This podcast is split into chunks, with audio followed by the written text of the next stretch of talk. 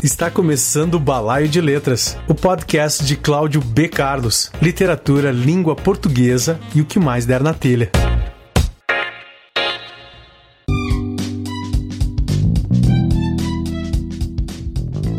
Eu sou o Cláudio B. Carlos, poeta, contista e editor, editor da editora Coralina e da Saracó Edições. Falo de Cachoeira do Sul, Rio Grande do Sul. Tá começando, senhoras e senhores, meninas e meninos, Balaio de Letras. O programa hoje vai ser poderoso, vai ser soda. Programa de número 7.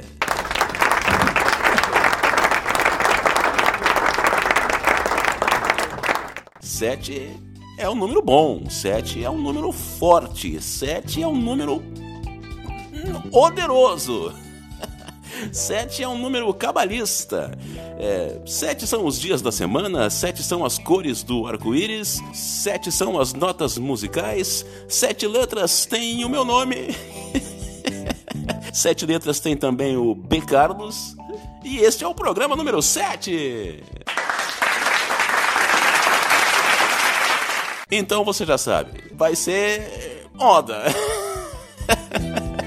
Você pode ouvir o Balaio de Letras nos principais agregadores de podcasts, no site da Rockpedia, a Rádio Rock, www.rockpedia.com.br, no portal O Correio Digital, ocorreio.com.br e no site Crônicas Cariocas, crônicascariocas.com. Tá a fim de entrar em contato com o balaio? A Anchor.fm tem um ícone onde você pode gravar uma mensagem e enviar ao programa. Se a mensagem for bacana, eu poderei usá-la nos próximos episódios. Anchor.fm barra Cláudio P. Carlos. Se preferir, envie e-mail para balaiodeletras.gmail.com E estamos no Instagram, balaio.deletras e Cláudio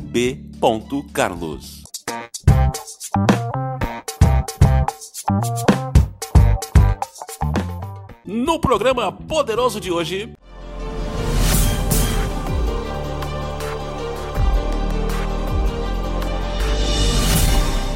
...2019 surpreende e faturamento de editoras cresce 10,7% em relação a 2018. Nihilismo, melancolia e amadurecimento no século XXI. A volta da revista Blackout. Uma nova Chapeuzinho Vermelho. Um papo com o poeta Escobar Nogueira, que está lançando Rapaz com Cicatriz pela editora Artes e Ecos.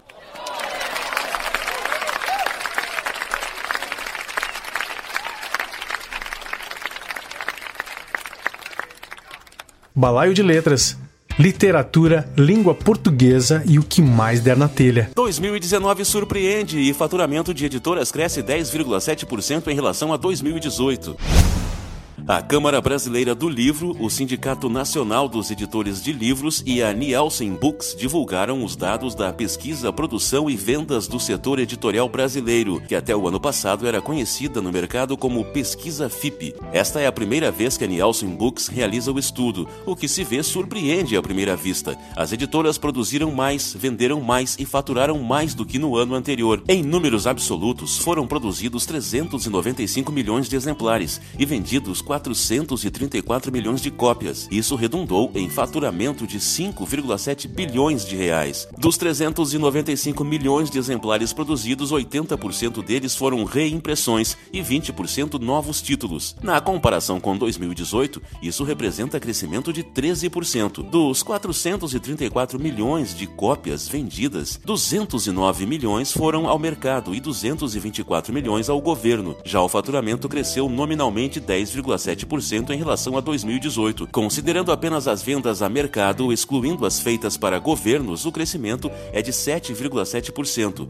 Em ambas as análises, o aumento foi acima da inflação registrada no período, 4,31%, de acordo com o IPCA. Outra grata surpresa foi o crescimento real de 14,8% do subsetor de obras gerais, dono do melhor resultado do ano. Esse crescimento é levando em conta apenas as vendas a mercado. Se incluir aqui as vendas a governo, o crescimento de obras gerais alcança 27,5%. Lembrando que 2019 teve a retomada de compras de livros de literatura pelo PNLD Literário, que não ocorreu no ano anterior. Em número de exemplares vendidos, o crescimento do subsetor chega a impressionantes 39,1%.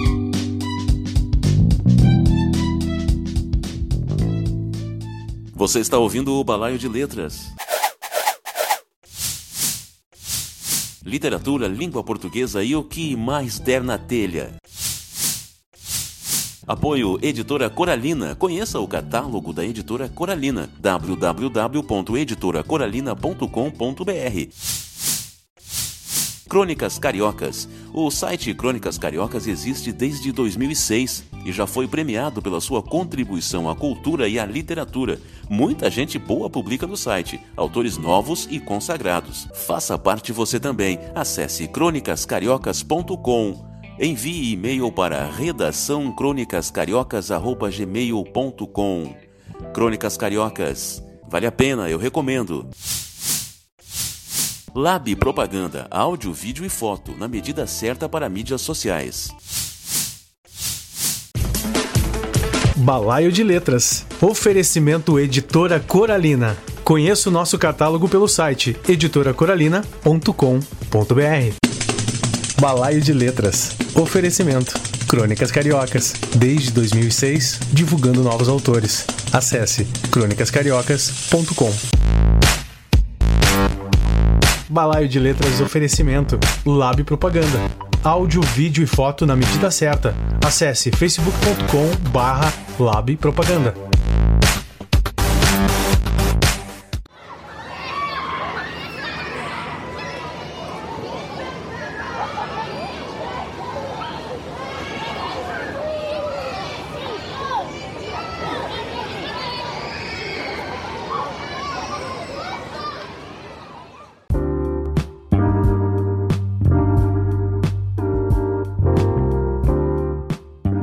José Eduardo Escobar Nogueira nasceu no ano de 1971 em Fortaleza dos Valos, Rio Grande do Sul, na época distrito de Cruz Alta. Viveu em Fortaleza até os 12 anos. Aos 13, a família se mudou para Pejuçara. Ali passou praticamente toda a adolescência e fez o ensino médio na escola Ângelo Furian. Nesse período, começou a escrever seus primeiros versos, publicados nas paredes da escola com a autorização da Diri e das profs. Sei. Uhum. Autorização. Aos 18, foi servir o exército em Cruz Alta e começou a cursar economia na Universidade de Cruz Alta. Percebendo que não levava jeito com números e estimulado por um oficial, acabou indo fazer o curso de letras na Universidade de Ijuí. Foi nessa época, por volta de 1990, que Escobar nome de guerra pelo qual era chamado no exército, foi para Santa Maria, com o objetivo de continuar o curso de letras na Universidade Federal. Frequentou a UFSM por dois anos e meio e, por questões familiares, voltou para Pejuçara. Escobar acabou abandonando o curso de letras e formou-se em jornalismo pela Uniarp, Universidade Alto Vale do Rio do Peixe, de Caçador, Santa Catarina, em 2016 e concluiu em 2019 pela PUC-RS a pós-graduação, a moderna educação, metodologias, tendências e foco no aluno. Atualmente mora em Santa Maria, onde, além de professor, é sócio e diretor do curso Doctor pré-vestibular. O menino que escrevia versos nas paredes da escola se tornou um poeta reconhecido e já foi indicado ao prêmio Açorianos duas vezes.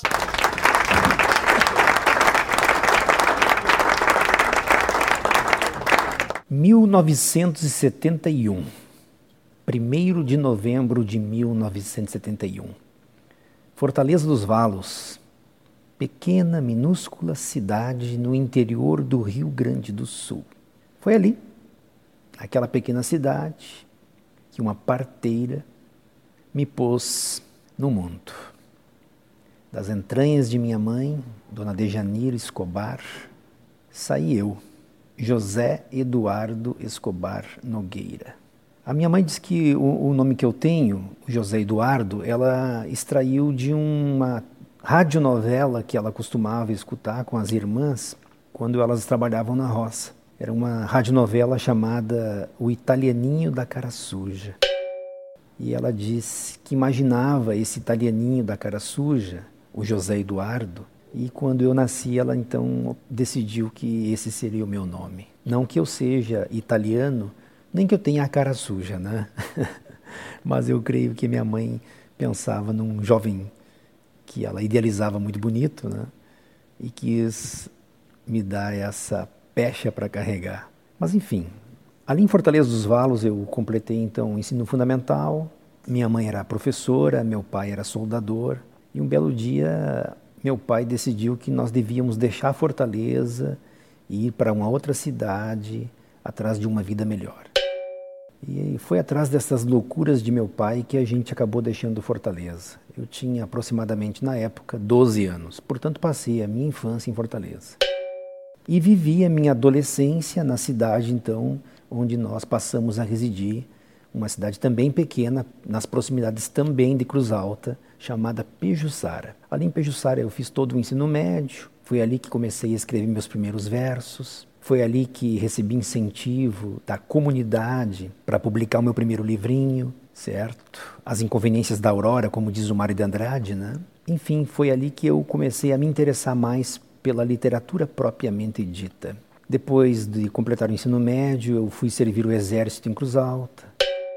Fazia faculdade de economia, coisa que não tinha absolutamente nada a ver com a minha essência tanto que deixei o curso de economia e, influenciado por um oficial do exército que fazia letras, eu acabei indo também para o curso de letras, desta vez não na Unicruz, onde eu fazia economia, mas na Unijuí, universidade que fica numa também cidade próxima da minha, né, que é Ijuí.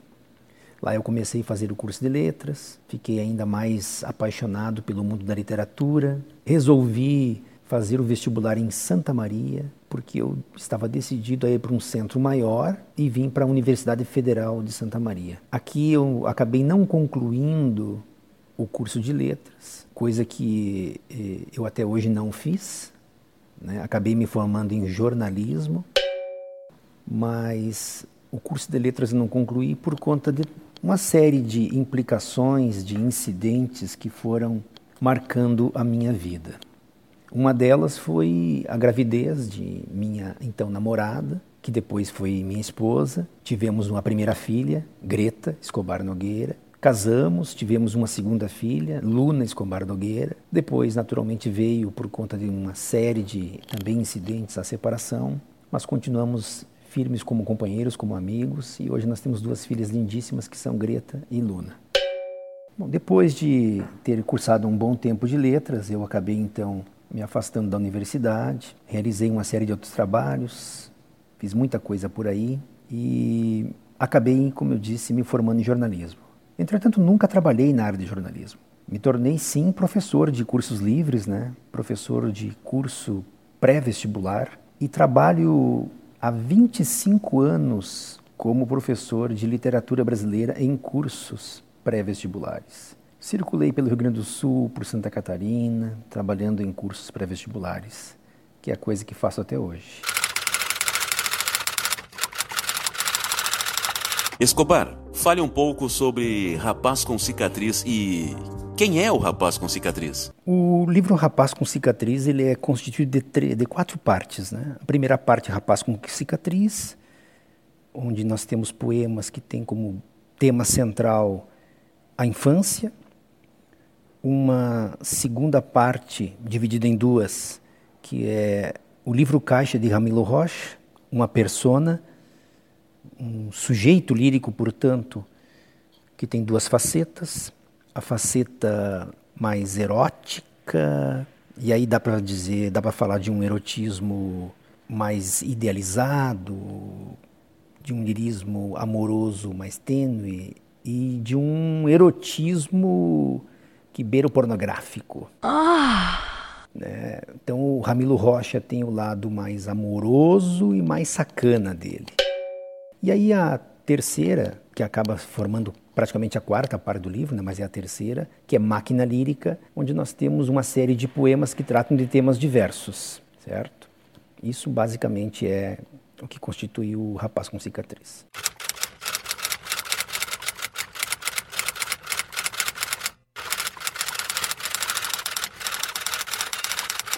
Bom, sobre o rapaz com cicatriz. Eu costumo publicar a cada cinco anos, eu costumo publicar um livro. Não que eu tenha, naturalmente, uma cronologia para isso, né? ou seja, que necessariamente eu precise publicar algo de cinco em cinco anos.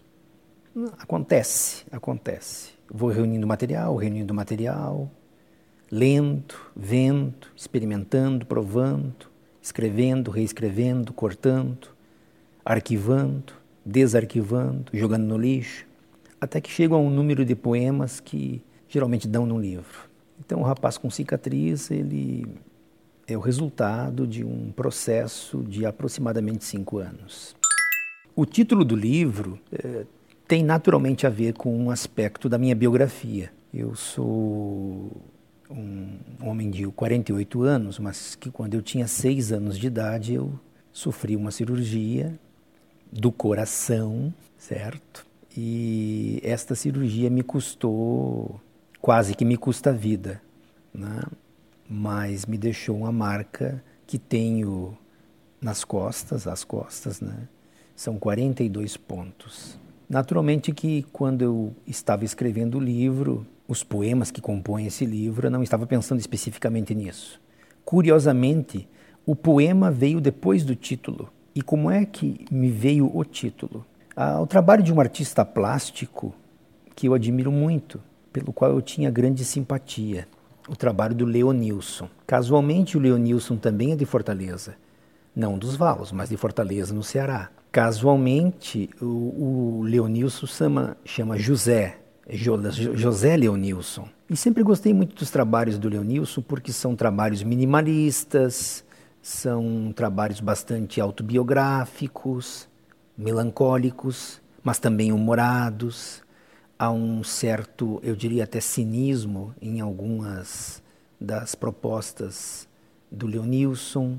Enfim, notei que havia no trabalho dele uma certa semelhança com a minha poética ou podemos dizer, havia uma semelhança entre as nossas poéticas. E o Leonilson tem um trabalho que chama Rapaz com duas cicatrizes na barriga. Isso me fez pensar na minha própria cicatriz e me fez pensar nas cicatrizes como escritas, nascidas naturalmente das, das, dos sofrimentos de um corpo.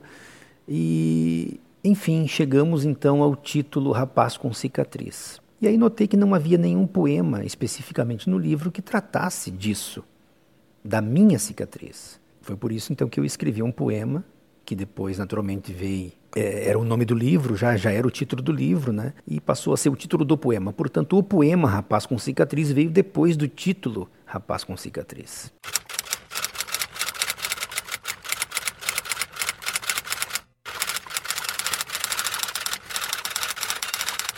Bom, mas se me perguntarem, e quem é um rapaz com cicatriz? Aí, como diria Flaubert, Madame Bovary, c'est moi. Rapaz com cicatriz, c'est moi.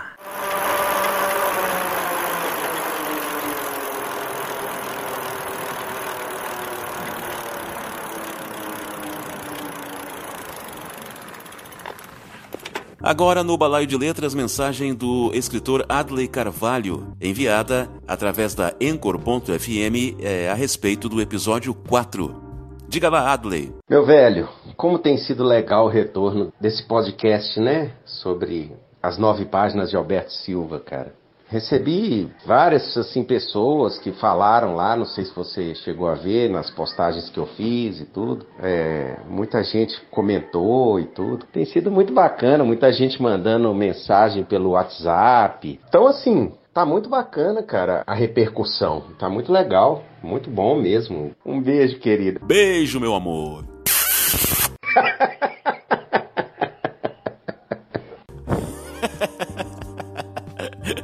Valeu, Adley.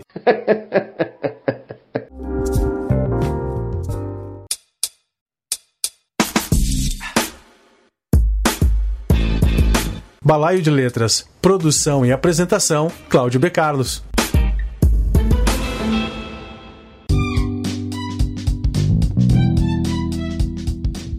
Realismo, melancolia e amadurecimento no século XXI. Porto Alegre, abril de 2016, em meio aos dias tensos que sucederam à votação do impeachment de Dilma Rousseff, três jovens sem planos para o futuro se apaixonam e desapaixonam enquanto flertam com outras tentações e procuram, sem muito esforço, entender se a tríade sexo, drogas e rock and roll ainda é a única resposta para o vazio e a desesperança. Lola domina a noite da cidade como uma rainha, entornando toneladas de drinks, enquanto digere uma paixonite por um cara que não não lhe dá notícias. César tenta se adequar aos novos tempos, que ele não quer realmente compreender, pois deseja, no fundo, que tudo seja simples como antes. Júlia quer se reinventar, após se ver forçada a terminar um relacionamento por divergências políticas. Depois de quatro anos, Zeca Six retorna à literatura com tudo o que poderíamos ter sido, romance que chega pela editora Coralina. A narrativa é a fotografia de uma geração já nem tão jovem assim, cujo maior pesadelo é simplesmente amadurecer. O livro tem como tema principal a questão de como a passagem do tempo destrói sonhos e ilusões, tornando-nos caricaturas daquilo que pensávamos que um dia poderíamos ter sido. Zeca Six é gaúcho, tem 37 anos e mora em Porto Alegre. É advogado, formado pela Universidade Federal do Rio Grande do Sul e DJ. É autor do livro de contos O Caminho dos Excessos, edição do autor 2015, e do romance A Era de Ouro do Pornô. Ah editora Multifoco 2016. Tudo o que poderíamos ter sido está disponível no site da editora Coralina www.editoracoralina.com.br www.balaiodeletras.blogspot.com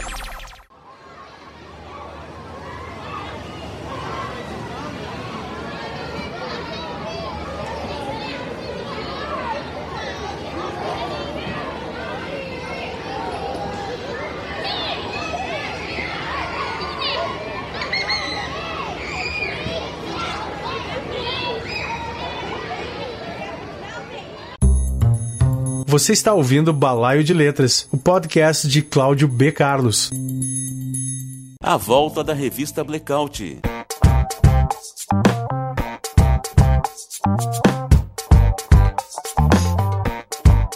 O escritor, jornalista e historiador Bruno Gaudêncio, co-editor da revista Blackout de Literatura e Artes, revista editada em Campina Grande, Paraíba, fala sobre a revista que está de volta após pausa de cinco anos.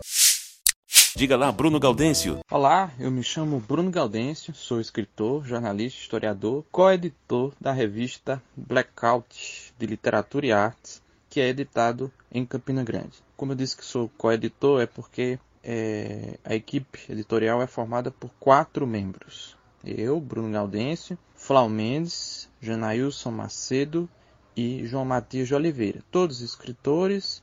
O Flau Mendes também é artista visual. Pois bem, a revista Blackout ela foi criada em novembro de 2009, portanto ela tem, ela vai fazer 11 anos de história e ela publica é, textos de natureza literária, ensaística, poemas, contos. Já publicamos também capítulos de, de romances e novelas. E também tem uma parte que não é propriamente artística, mas, mas é vamos dizer, meio acadêmica, né? Que nós publicamos também artigos científicos, ensaios, certo? Além também de ensaios visuais ligados mais às artes visuais. É, a revista ela ficou até 2015, ela teve 19 números e a partir de 2015 nós tivemos alguns problemas técnicos referentes à, à vida pessoal de nós editores e acabou que a revista deu uma parada, só retomando agora em 2020, assim, cinco anos depois. Então esse vigésimo número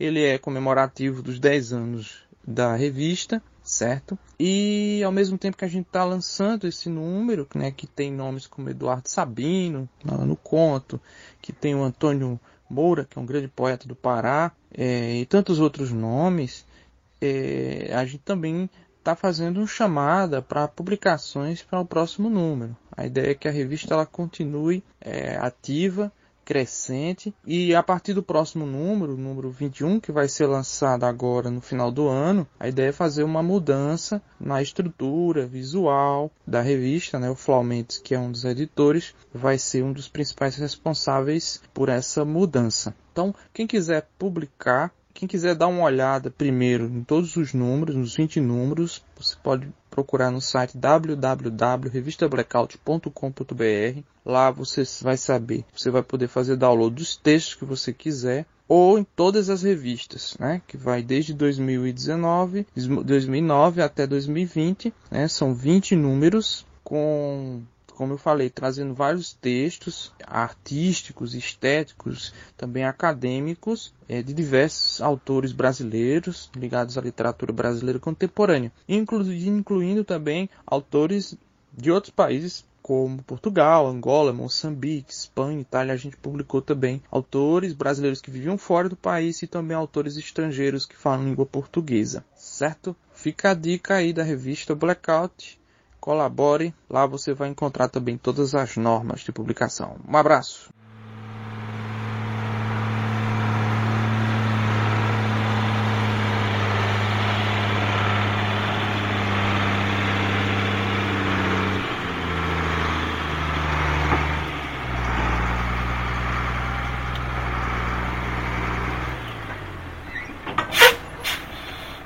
Recebendo hoje no Balaio de Letras o poeta Escobar Nogueira, que está lançando o Rapaz com Cicatriz.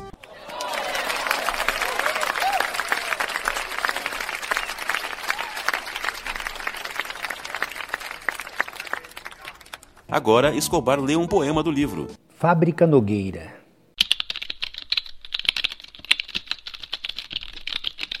Meu pai sempre fez maus negócios. Então, quem fez bons negócios com meu pai? Quem viveu da nossa falência? Minha mãe avisava: soldar não é somar. Antes de arados, faça cálculos, use mais a cabeça que os braços. Mas meu pai não aprendia. Depois dos avisos da mãe vinham os avisos do banco, os avisos da justiça. Depois dos avisos, o penhor, as apreensões mas meu pai não aprendia. Levavam as máquinas, levavam as ferramentas, lacravam as portas da fábrica, arrombavam as portas da casa, levavam as coisas e depois das coisas levavam meu pai. Mas ninguém prendia meu pai.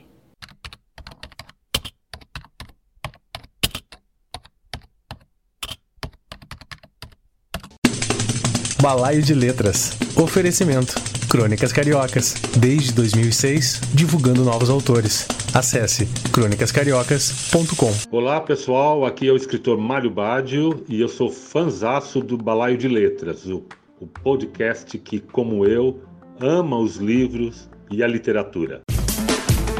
Balaio de Letras. Oferecimento Editora Coralina. Conheça o nosso catálogo pelo site editoracoralina.com.br. E aí, pessoal, tudo bem? Aqui é o Zeca Six, escritor publicado pela editora Coralina, e estou aqui escutando o excelente podcast do Cláudio B. Carlos, o Balaio de Letras. Balaio de Letras oferecimento Lab Propaganda. Áudio, vídeo e foto na medida certa. Acesse facebook.com barra Lab Propaganda.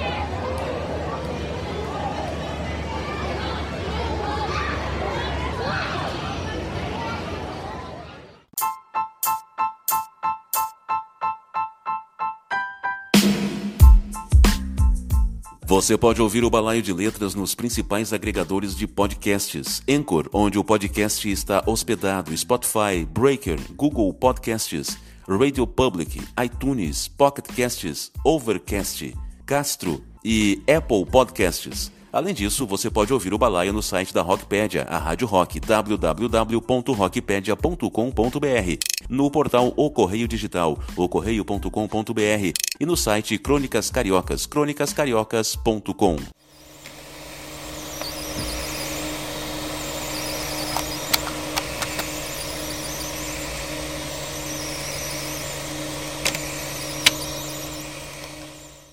Palavra do dia: Urômelo. Monstro cujos membros inferiores se fundem e terminam por um único pé. Imagine que bichinho bonito! que gracinha, urômelo! Palavra do dia: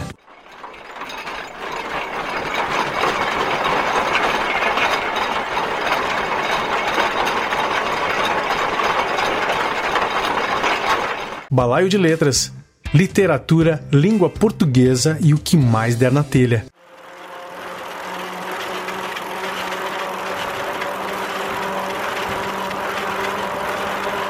O programa de número 7, o programa poderoso, o programa poderoso, o programa Soda, recebe Escobar Nogueira que está lançando o seu livro Rapaz com Cicatriz. Agora Escobar lê um poema do livro. Ouriço magnético.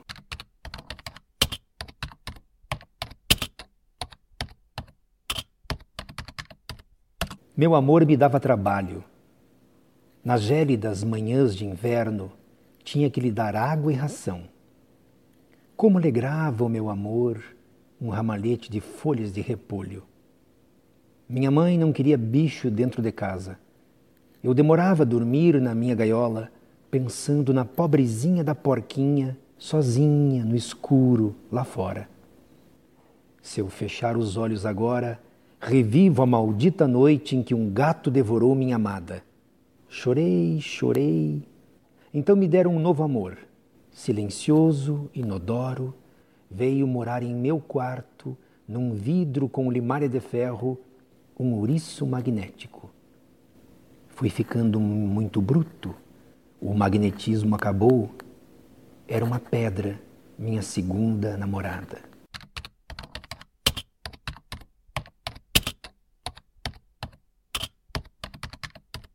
Escobar Nogueira fala um pouco sobre os livros anteriores ao Rapaz com Cicatriz e sobre a vida. Bom, mas a, a produção literária propriamente dita, como eu disse, começou quando eu tinha 16, 17 anos e morava ainda em Pejuçara. O primeiro livro que a gente publicou foi, observem o título, que ingênuo, que infantil, Gotas de Amor.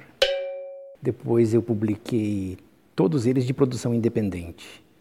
Depois veio Casulo da Solidão, Arame Farpado, O Meu Primeiro Milagre, Milongol, Curta-metragem, Pejo Sara, Borges vai ao cinema com Maria Kodama e, finalmente, hoje com 48 anos de idade, O Rapaz com Cicatriz, que é o meu último trabalho publicado então agora pela editora Artes e Ecos. Então foi uma longa jornada para chegarmos a este rapaz com cicatriz. Muitos esfolões, muitos cortes, muitas suturas, muitas cicatrizes, muitas marcas. Porque é isso que faz um corpo. São as experiências desse corpo. São esses cortes, essas cicatrizes, são os sofrimentos, naturalmente, que ele passa. Atualmente moro em Santa Maria, como já disse, sou professor e administrador de uma empresa de cursos livres. Sou casado com Lisiane Belmonte da Silva, que é minha atual companheira, minha atual esposa. Convivo diariamente com minhas filhas, que têm sido minhas grandes companheiras também. Acho que isso resume um pouco da minha jornada até aqui. Naturalmente, resume um pouco dessa jornada, dessa caminhada até aqui.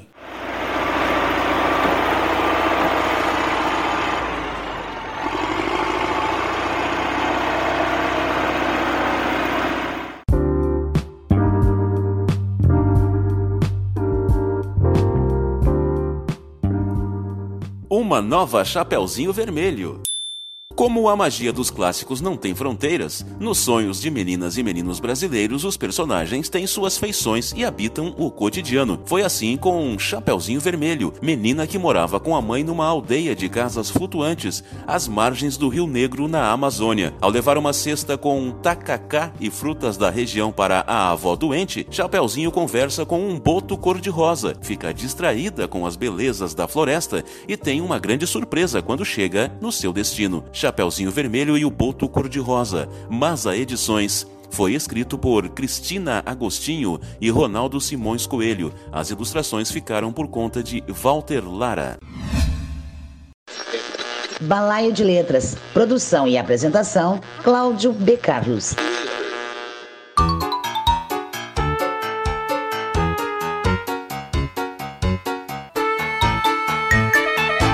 Agora o poeta Ângel Cabeza lê um poema do Escobar Nogueira, do livro Curta-Metragem, publicado em 2006 pela Ibis Libris. Título: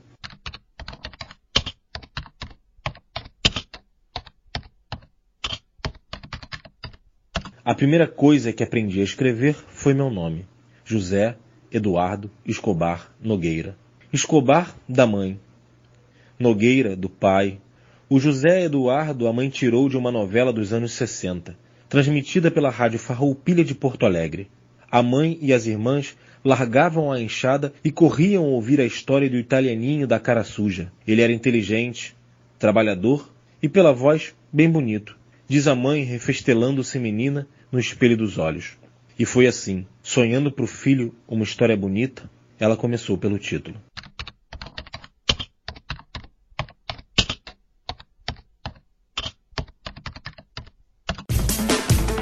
Balaio de Letras. Oferecimento Editora Coralina. Conheça o nosso catálogo pelo site editoracoralina.com.br. Balaio de Letras. Oferecimento Crônicas Cariocas. Desde 2006, divulgando novos autores. Acesse crônicascariocas.com. Balaio de Letras Oferecimento Lab Propaganda. Áudio, vídeo e foto na medida certa. Acesse facebook.com barra Lab Propaganda.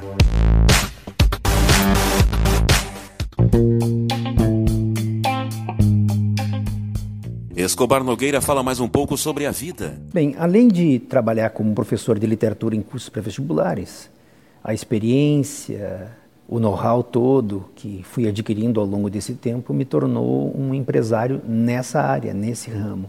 Então, além de ser professor, eu também administro um curso pré-vestibular, o que toma naturalmente muito de meu tempo e que acaba atrapalhando um pouco do meu projeto pessoal, daquilo que eu realmente gosto, amo, que é a literatura em si. Né?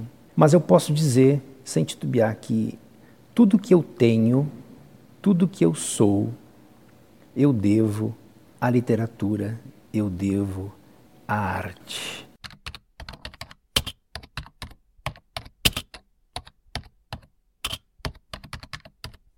Então, eu sou muito grato, naturalmente, por esta ligação que tenho com esse meio que é a literatura, com o meio literário. E os projetos? Bom, sobre os projetos futuros, eu estou produzindo um.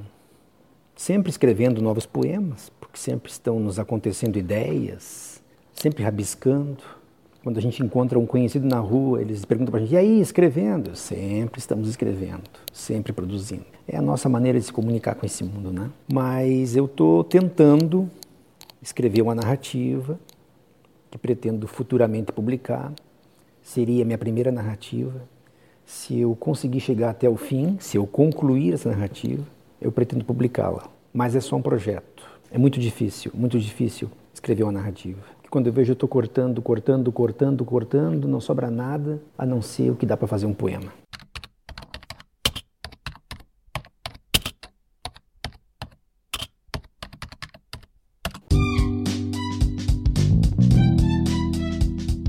E aí, gostou do programa 7? O programa Onderoso? O programa Onda? Gostou? O programa 7? Programa forte? É bom, então, gostou? Mande um.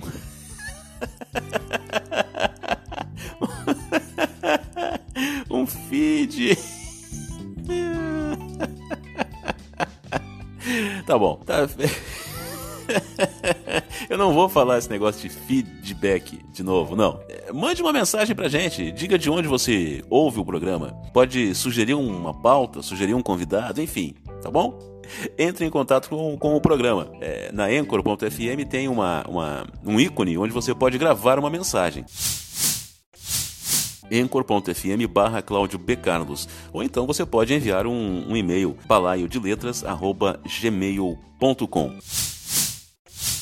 Foi um prazer estar com você. E aí, gostou? Quer saber mais a respeito do nosso trabalho? Então acesse o blog balaiodeletras.blogspot.com. Seja bem-vindo. Até mais. Valeu. Você ouviu Balaio de Letras, o podcast de Cláudio B. Carlos, literatura, língua portuguesa e o que mais der na telha. Até o próximo episódio.